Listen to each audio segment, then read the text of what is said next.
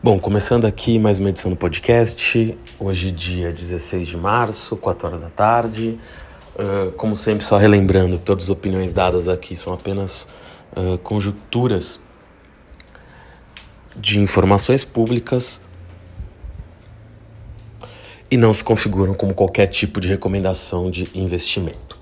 Bom, uh, começando aqui, né, hoje, até deixei essa semana para gravar quarta-feira, porque é o dia que está tá sendo chamado até de super quarta, né, porque hum, é um dia com vários indicadores que vão sair, né, enfim, o pessoal até brinca que super quarta, a razão pelo qual o dono do Brasil é um pouco uh, autoestima alta dos brasileiros, né, mas digamos que é um dia aí que tem tanto a decisão do Fed quanto aos juros, quanto a decisão no Brasil, né?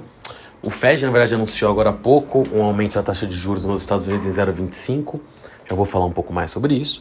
E o Brasil deve anunciar aí mais uma subida de juros aí mais à noite, né? Enfim, hoje mais no final do dia. Vamos ver de quanto vai ser, mas provavelmente igual à última, né? Uh, ou seja, o Brasil vai cada vez com juros mais altos, enfim, a gente também teve a questão da guerra aí que acabou levando os juros mais para mais cima ainda. Mas é aquilo, né? É a opinião de muitos analistas aí, que eu também acabei expressando aqui algumas vezes no passado, é que o que provavelmente aconteceu aqui no Brasil é que a gente jogou os juros muito para baixo. Claro que ele tinha que cair, mas jogou muito para baixo durante a pandemia. Isso acabou, claro, gera ali uma demanda, você tem uma, uma queda de, de dos juros para quem comprar casa, para quem quer tudo, mas se você derruba isso de forma desordenada, depois você é obrigado a levar esses juros para cima correndo também por causa de inflação. E claro, a gente teve aí também a questão. Uh, da, dessa guerra agora entre Ucrânia, entre Ucrânia e Rússia também, que claro, também acabou mexendo com os preços de tudo, mas mesmo antes disso, acho que o Banco Central brasileiro já estava um pouquinho perdido. Bom, começando aqui rapidamente, só para falar sobre os Estados Unidos. Uh, os Estados Unidos hoje anunciou esse aumento da, da taxa de juros uh, de 0,25. Para quem não sabe, nos Estados Unidos isso é utilizado meio como bandas, né? então eles falam como intervalo, ou seja, o intervalo das taxas de juros americanas estava entre 0 e 0,25. Na prática era zero, mas era esse intervalo. Né? E agora subiu de 0,25 para 0,50, ou seja, uh, na prática, né? Hoje eles fixaram em 0,25, mas tem essa banda até 0,50. Já anunciaram também durante. Ainda não saiu a ata completa, né? Mas já foi anunciado ali que se esperam mais seis aumentos durante esse ano, tá? E a grande questão é, claro, sempre a calibragem desses aumentos, né? Tinha muita gente chutando que poderia ter uma subida de meio uh, nessa reunião há um tempo atrás. Isso acabou caindo até em parte também por causa dos efeitos da guerra. E mesmo essas seis vezes provavelmente podem ser tanto alternadas, né? Quanto se manterem. E se a gente tiver seis aumentos aí, né? Provavelmente os juros americanos vai passar um pouco de 1%, ali 1,25% ainda no, nas próximas reuniões. Uh, outra informação importante, e aí também, né, enfim, de qualquer forma, não deixa de ser um pouco o ponto de vista ali uh, uh, do Powell, né, o presidente do Banco Central Americano, mas ele colocou ali que ele não vê como possível uma recessão, mas falou que já na próxima reunião, provavelmente vai ser em maio, os Estados Unidos já vai começar a reduzir o balanço do Fed. O que é esse balanço? Eu já comentei aqui que o Fed estava comprando ativos durante a crise do, do corona, toda a relação com o Covid, né? todo momento de desaquecimento, enfim, de toda a tragédia humanitária que foi o Covid. O Fed imprimiu dinheiro comprando títulos, principalmente uh, títulos de dívida. E isso, claro, além, enfim, da emissão de dinheiro, mas isso não, não é exatamente o Fed, é uma política de governo. Mas o Fed estava comprando ali dívidas de mercado privado para dar lastro para elas isso acabava indo para o balanço do Fed, ou seja, o Fed garantia essas dívidas, inclusive de, de imóveis, de várias coisas. E isso, claro, acaba levando ali a um, a um aumento né, de, de liquidez no mercado muito grande, que até ajuda na subida dos mercados rapidamente, eh, como aconteceu nos últimos dois anos. Né? E você, você pega diversos mercados, foi bolsa, eh, debentures, que lá fora chamam de bonds, enfim, que não é exatamente uma coisa que debentures, estou usando o termo aqui em português mais simples, é, próprio mundo cripto, né? criptomoedas, então assim, a gente teve aí todas as classes de ativos imóveis, né? Em vários lugares do mundo também dispararam. Então a gente teve todas as classes de ativos uh, tendo uma subida em parte por causa disso. E agora a partir de maio o Fed vai reduzir essas compras, né? O balanço dele. E o Powell já avisou que isso vai ser feito de forma mais rápida, tá? Do que em outros ciclos. Então, claro, isso pode sim fazer as bolsas recuarem um pouco pelo mundo, tá? Indo rapidamente para a China, tá? Acho que a China também está num momento uh, curioso, para dizer o mínimo, porque a China voltou a colocar lockdowns, especialmente na região de Shenzhen, que é chamada por muita gente como Vale do Silício Chinês, uma região muito associada à tecnologia, tem muitas fábricas que fazem componentes tecnológicos. Por exemplo, aqui no Brasil, por exemplo, tanto a Positivo quanto a Multilaser tiveram empresas que produzem componentes para elas uh, afetadas por esse lockdown. Então, assim, é uma região ali de, de alta tecnologia, uma região ali que muito densamente populacionada, 7 milhões de pessoas. Outras cidades também tiveram lockdowns decretados. Claro que é uma coisa para ficar uh, especialmente uh, atento a isso, né? Porque tem duas coisas daí. A primeira seria uma nova variante, embora isso não tenha sido dito ainda, tá? Aqui estou apenas uh, comentando os pontos de atenção mas algum tipo de nova variante do Covid, que até se falou ali de uma mistura da variante antiga Delta com a Omicron, mas de qualquer forma, não parece até agora, se ter, apesar do número de casos ter aumentado muito, principalmente em Hong Kong, uh, que tem uma nova variante tão diferente assim, mas a política uh, de Covid zero da China leva esses lockdowns, né? E uh, isso acaba levando ali, primeiro, a esse medo, né? E a segunda coisa é uma desaceleração, potencial desaceleração global, né? Visto que a China tanto é um grande produtor de muita coisa quanto é um grande consumidor, né? E aí também vale lembrar que durante o Covid, enfim, uma das principais uh, reações do comércio global, né? Foi um, como o pessoal chamou, foi uma disrupção das cadeias de produção. Então isso acabou aí, enfim, levando à falta de tudo, né? E digamos que se a China para ali, que seja uma semana, duas semanas, a gente poderia ter problemas novamente, já somados a potencial falta de várias coisas, né? Visto que o conflito ocorrendo na Europa, que a Rússia é um dos maiores uh, fornecedores de diversas commodities, né? Como eu já comentei aqui em várias edições, desde grãos a diversos metais, enfim, minerais, né? Enfim, então poderia ter uma reação em cadeia ainda pior, tá? Mas a gente tem que entender um pouco melhor isso. Dentro disso aconteceu outras duas coisas curiosas na China. A primeira foi Uh, hoje de manhã, né, a China que estava inclusive despertando um pouco esse medo no mundo uh, de uma desaceleração por causa disso tudo, mas ela já tinha afrouxado um pouco a política econômica, ou seja, quando o Brasil estava né, subindo juros, a gente subindo juros, a China que tinha até talvez subido um pouco menos, quer dizer, baixado menos que em outros lugares, já voltou a baixar os juros, porque disse que precisava motivar a atividade econômica, e soltou dados hoje ali que muito fortes de consumo, muito fortes, Uh, e junto com isso, isso na verdade na madrugada de ontem, né? E junto com isso, o Partido Comunista Chinês uh, falou ali que vai tomar todas as medidas para garantir a estabilidade do, do mercado acionário, que vinha uma queda gigantesca, que nem o Alibaba, para ter uma base, estava valendo quase. Não exatamente isso, né? Mas se a gente pegar a projeção uh, de número de lucro, né? De quando a empresa abriu, o Alibaba não estava tão diferente de quando. do momento que fez a IPO, né? Então, assim, uma coisa completamente maluca, visto que a empresa é 20 vezes maior hoje. Uh, Claro que não é tão simples essa correvalência, tá? Que você tem inflação, não é, não é que tá valendo exato. Você teve diversos carregos aí, não tava valendo o mesmo valor que valeu quando abriu o capital, mas estava significativamente, significativamente próximo, pensando em termos proporcionais. De qualquer forma, uh, jun, junto com esse anúncio, né, as ações que vinham caindo, inclusive caíram muito na segunda-feira, dispararam ontem uh, de ontem para hoje, no caso lá na China. Você teve, por exemplo, índices de algumas ações subindo 27%, o Alibaba subindo mais de 25%. Uh, ele também está listado nos Estados Unidos, por exemplo, tem BDR, dá para negociar aqui no Brasil hoje. O Alibaba e o Baidu, por exemplo, sobem mais de 30% aqui os BDRs. Então, assim, uma subida muito expressiva, né? E uma sinalização mais amigável da China com o mercado que vinha dando sinais, na verdade, opostos e até algumas sinalizações, talvez, de flexibilização para empresas atenderem melhor aos critérios americanos.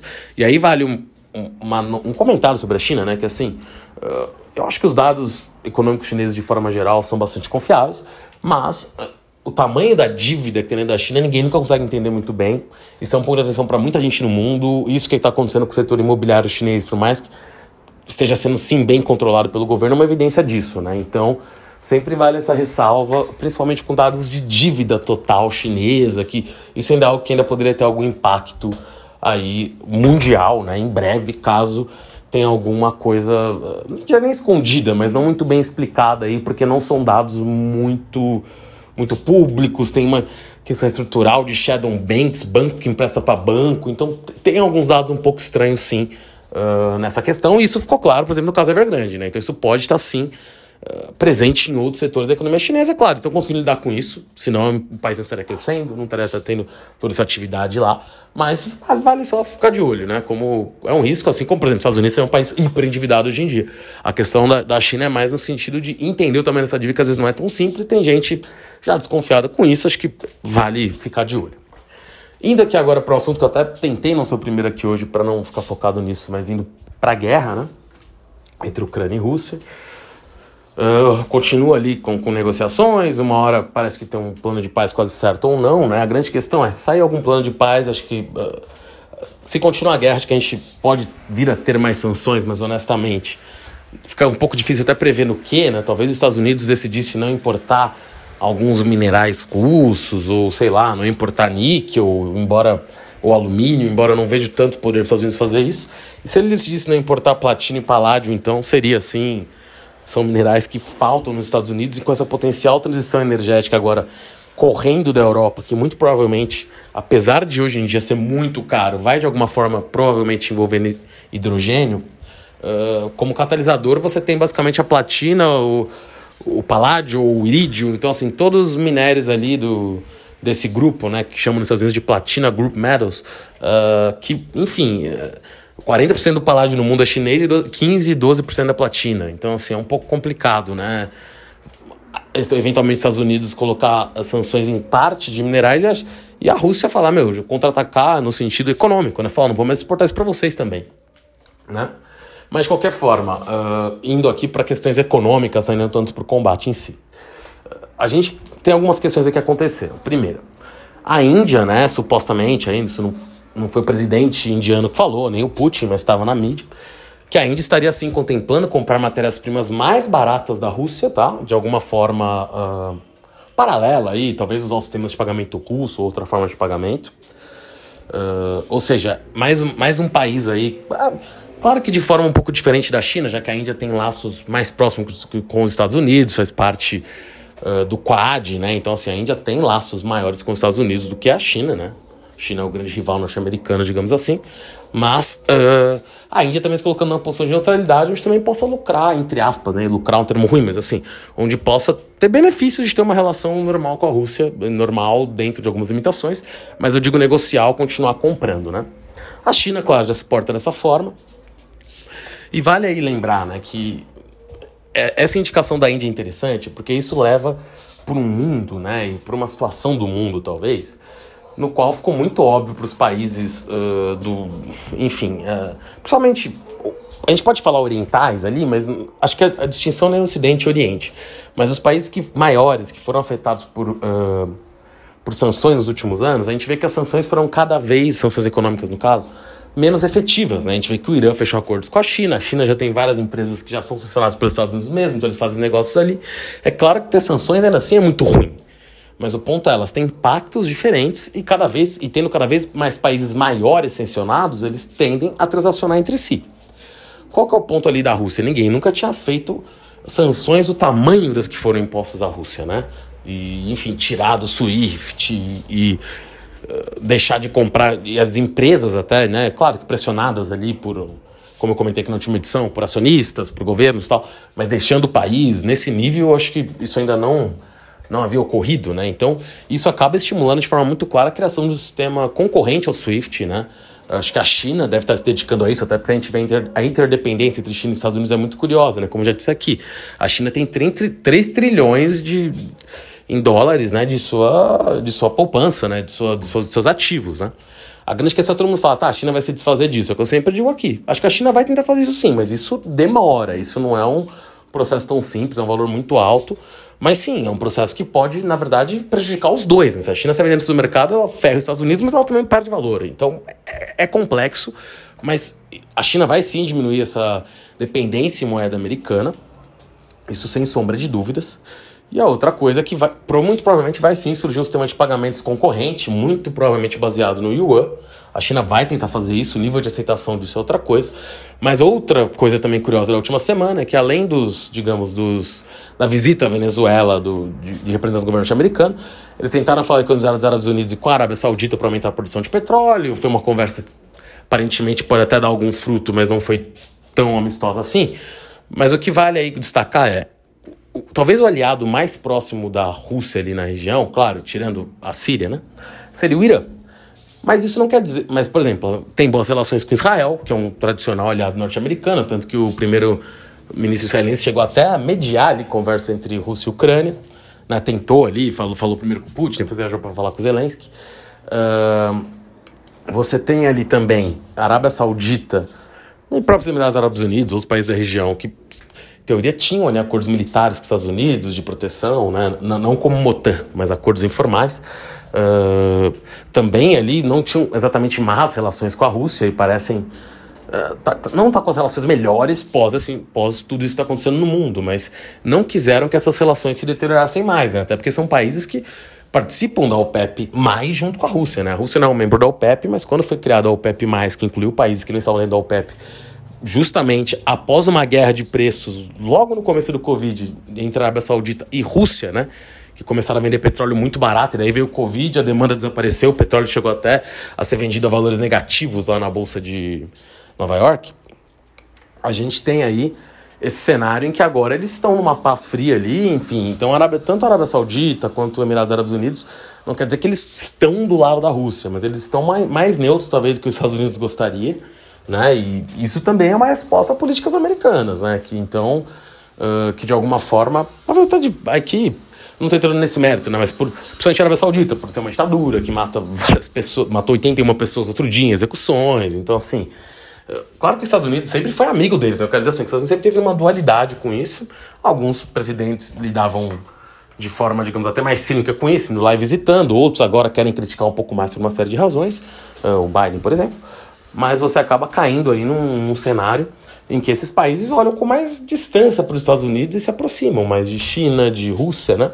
E vale a lembrança que um dos grandes ativos dos Estados Unidos, sem sombra de dúvida, né? e de todos os grandes impérios, é o poder sobre a moeda, né? Ou seja, a moeda internacional é o dólar. E o que a gente vê hoje é um é a China indo atrás da Arábia Saudita propondo comprar petróleo em yuan e a Arábia Saudita basicamente topando. Então, assim, a curto prazo, isso não vai reinventar a roda, mas são sim impactos relevantes para o resto do mundo, tá? Isso vale a pena ficar de olho. É, é algo muito relevante e, e claro, pode levar para mais acordos em que a China pague coisas em yuan e o yuan ser uma moeda, talvez não no curtíssimo prazo tão poderoso como o dólar, mas começar a ganhar espaço nas transações internacionais, que é o que a China já quer há algum tempo, tem sido difícil, mas talvez eventualmente no meio de todo esse problema geopolítico e mesmo medo, né? Porque vários países pensam, pô, hoje eh, esse problema foi com a Rússia, e se amanhã for comigo? Claro que eh, a questão da Rússia particular, o que aconteceu lá, mas às vezes pensa, pô, se eu desgastar os Estados Unidos amanhã, os, os aliados europeus deles forem na mesma e eu for excluído do comércio. Então acho que é uma arma muito poderosa usada contra a Rússia que pode sim atrapalhar muito o país financeiramente, mas vai ter impactos futuros, inclusive com relação a outros países que possam vir a ser sancionados no futuro, vão olhar esse tipo de situação. E aí vale também uma lembrança de país sancionado né, na questão do Irã. O Irã continua ali. Uh, não foi feito ainda um acordo, não foi fechado ainda o um acordo com o Irã nuclear. Representantes do Irã já estavam na Rússia hoje ali para ver. Mas o fato é, eu acho até que esse acordo está sempre próximo de sair, como dizem, tá mesmo, mas está se arrastando. Isso vem do fato que o Irã está com mais poder ao ver o mercado de petróleo um pouco apertado, né? Embora também seja justo dizer que uh, tem ali algum nível de aumento de produção que possa ser feito por membros da OPEP, mas é o que eu disse, ninguém vai substituir o petróleo russo, especialmente caso tenha problemas de fornecimento para a Europa, coisas assim. Não, não existe esse excedente no mundo, né? Isso vai ser um problema muito sério aí para frente, mas vale essa lembrança. Uh, para finalizar essa parte nacional, acabou sendo muito longa, mas hoje com o Super Quarta, com tudo, com, com o Fed, tinha que ser assim, até por outros comentários. Teve hoje um terremoto muito sério no Japão, né? Uh, enfim, aliás, quase 11 anos depois de Fukushima ali, né, do terremoto de Fukushima, que atingiu ali, foi subterrâneo, mas teve 7.3 na escala Richter, um, um dos tremores, outros seis, foi dado alerta de maremoto. Então, assim, é, é uma situação também grave, porque o Japão é uma ilha pequena, né? Claro, aparentemente não, não se fala de mortes, não, não sei o que aconteceu, mas é, é realmente uma situação complexa, porque o Japão tem, além das questões humanas, né, torço aqui para não ter tido nenhuma fatalidade, mas assim, tem muita gente sem energia. O Japão, como eu disse, é um país pequeno, ou seja, tem muita fábrica em lugar, locais próximos. Então, até numa das regiões lá onde teve o, onde foi sentido de forma mais numa das municipalidades, digamos assim, né, que é uma tradução livre minha, uh, que eles chamam de pref prefectures em inglês, uh, que teve ali um, um de Miyagi também aqui pronunciando livremente, eu não sei a pronúncia certa, mas uh, tinha ali uma fábrica da Tokyo Electricon, que tem algumas fábricas espalhadas na verdade, mas tinha uma fábrica ali que é uma empresa uh, que produz equipamentos para chips, né, para semicondutores, seja, não produz semicondutores em si, mas produz equipamentos para isso. E ela concorre com a Applied Materials, com a Lam Research, assim, é uma empresa relevante, já teve mais de 15% desse mercado, agora tá, sei lá, tá com 10, 12. A Materials até tentou comprar ela alguns anos atrás e foi barrado por questões antitrust, porque na época eles teriam muito mercado com a União, desde essas duas empresas, né? Mas o, o fato disso é, pode ser mais um componente para uh, para problema na cadeias globais aí, né? Pode, caso alguma fábrica tenha sido danificada, ou caso tenha problemas de geração de energia no Japão. Claro que pode ser problemas muito temporários, mas ninguém sabe ainda. Então é mais um ponto para aumento de inflação no mundo e para problemas.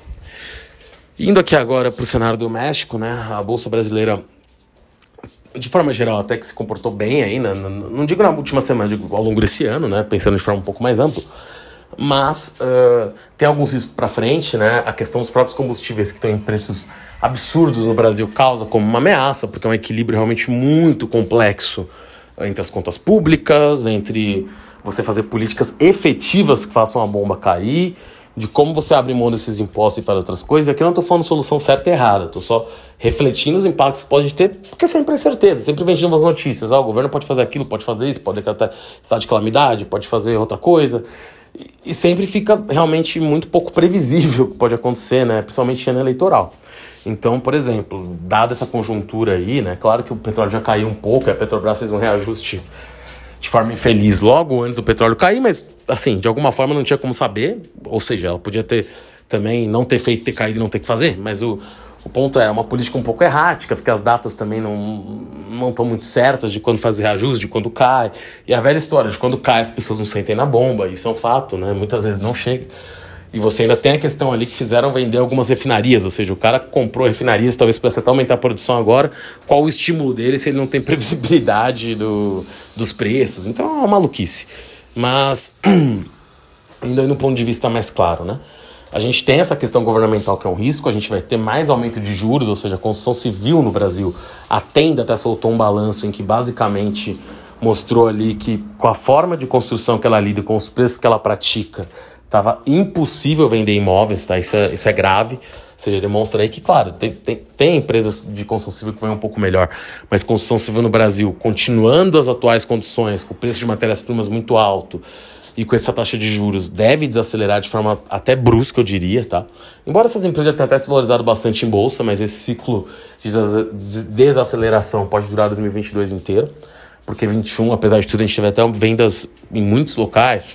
Claro, não é toda a população estava comprando casa, mas você teve bolsões ali que estavam sim tendo boas vendas de imóveis, isso não, aliás, parece ter nenhuma chance de continuar esse ano, né? Aliás, os resultados tendem a ser desastrosos desse primeiro trimestre.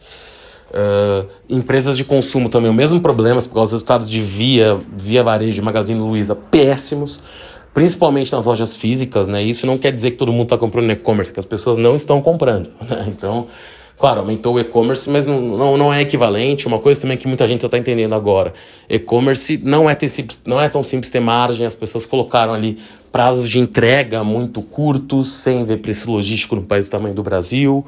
E não estou falando que isso é ruim, estou falando só que isso não fecha as contas. Né? Então, essas empresas, o armazém caiu mais de 80%. Eu falei aqui várias vezes no decorrer dos últimos anos como essa ação era cara, né? E, e, e tá em uma queda livre absurda. Nesse sentido, o Mercado Livre tem até uma vantagem ali, por ter essa por ter muitos sellers ali, né? Enfim, tá muito mais espalhado, né? Uma vez que ele é mais um, um marketplace mesmo do que vende coisas direto. Mas também, em algum momento, também pode vir a ter problemas com isso. Tá, tá com uma situação um pouquinho melhor que os outros, claro, mas uh, esse varejo vai ter um ano difícil. Isso pode pegar outros setores da economia, tá? Ou seja, não, não, não vai ser um, um ano muito simples para quem está vendendo para grandes massas, digamos. Uh, Inclusive roupas também, né? a gente tem bastante empresa, Guararapes, Renner, são empresas são muito baratas, mas assim, vai ser um ano estranho no Brasil e tem que ver como elas vão sair, principalmente com esse repasse de preço, né? Uma coisa que eu falei aqui de forma superficial, mas tem tecidos que é uma base de petróleo, tem Tem tecidos que são a base de produtos também que viriam ali das regiões envolvidas em conflito. Então a gente tem toda uma passagem direta que vai prejudicar muitas ações, e é que eu também já repeti aqui várias vezes. Claro que as empresas em bolsa interior são, são empresas um pouco maiores do que a média, então elas conseguem negociar e tudo, mas estruturalmente é um momento ruim. Esse é o fato, né? Agora, uma coisa que poderia vir a acontecer, algumas pessoas falaram, mas parece que a mobilização tem sido muito baixa, seria um eventual aumento de uso de etanol na União Europeia que poderia beneficiar muito Cosan, São Martinho, uh, Jales, Jales Machado, né? Mas isso aparentemente, assim, pelo menos de forma pública, né? Claro que esse plano deve existir, mas não parece estar sendo muito bem. Não sei se a palavra é manejado, mas não está sendo muito bem uh, divulgado, se é que existem planos nesse sentido, então não dá para contar com isso, mas isso aí poderia ser um, um chamariz para essas empresas eventualmente, né? Mas não chamariz tão simples. Então, a gente acaba ficando num cenário ali que provavelmente as commodities vão continuar num patamar alto, que ajuda a Vale, ajuda a CSN Mineração, ajuda a CBA, CBAV, né? alumínio também é muito alto, mas que não sabe por quanto tempo também, até porque esses apagões na China, na verdade, eles podem levar tanto a um aumento quanto. Apagões que eu digo, no caso, os lockdowns, né? Perdão. Podem levar tanto a um aumento dessas commodities no curto prazo, né, quanto uma queda, caso isso estruturalmente leve a uma desaceleração da economia chinesa. Né? Então, assim, o número de incertezas no mundo está bastante alto, sempre teve, mas eu diria que agora está particularmente alto. Mas a Bolsa Brasileira tem ações muito baratas também nesse momento, então, assim, aquele momento que provavelmente quem entrar tem possibilidades, caso mantenha, mas é um momento de alta incerteza no ano eleitoral, né? Então, assim, é, muita gente aposta que o dólar vai cair mais e pode cair, porque eu diria até com, ironicamente, com, essa, com a situação atual da Rússia, ah, com todas essas sanções e a situação de guerra, muito, muito fluxo de dinheiro de emergentes veio para o Brasil, mas tem que ver até quando isso vai continuar, né? Então, assim, claro que esse fluxo e com taxa de juros mais alta pode manter sim um dólar mais baixo por um período, pode cair mais ainda, mas eu diria que mais próximo da eleição uh, pode sim ter uma puxada do dólar forte para cima diante de todas essas incertezas, tá? Ah, para finalizar, né, acho que teve a, tem a, a Aliança Sonai aumentou ali, a proposta pela BR Malls, o grupo de shoppings, uh, em 11%. A BR Malls ali, alguns acionistas parecem a favor, mas parece que ainda não se tem maioria a favor da proposta da Aliança. E parece ter sentido isso, uma vez que até hoje mesmo ela anunciou ali um acordo com a Vitacom para fazer uh, moradias dentro do espaço dos seus shoppings, enfim, poderia dar um valor ali bastante alto. Então acho que o pessoal da BR Malls está tentando ser criativo para demonstrar que tem valor ali dentro. Mas lembre-se, né, o shopping cai de dentro de tudo aquilo que eu falei de queda do setor de varejo como um todo. Então, tem que ficar de olho nisso também, ou seja, não, não é um setor que vai ter vida tão fácil esse ano. Bom, por hoje é só. Uh, até a próxima edição. Valeu.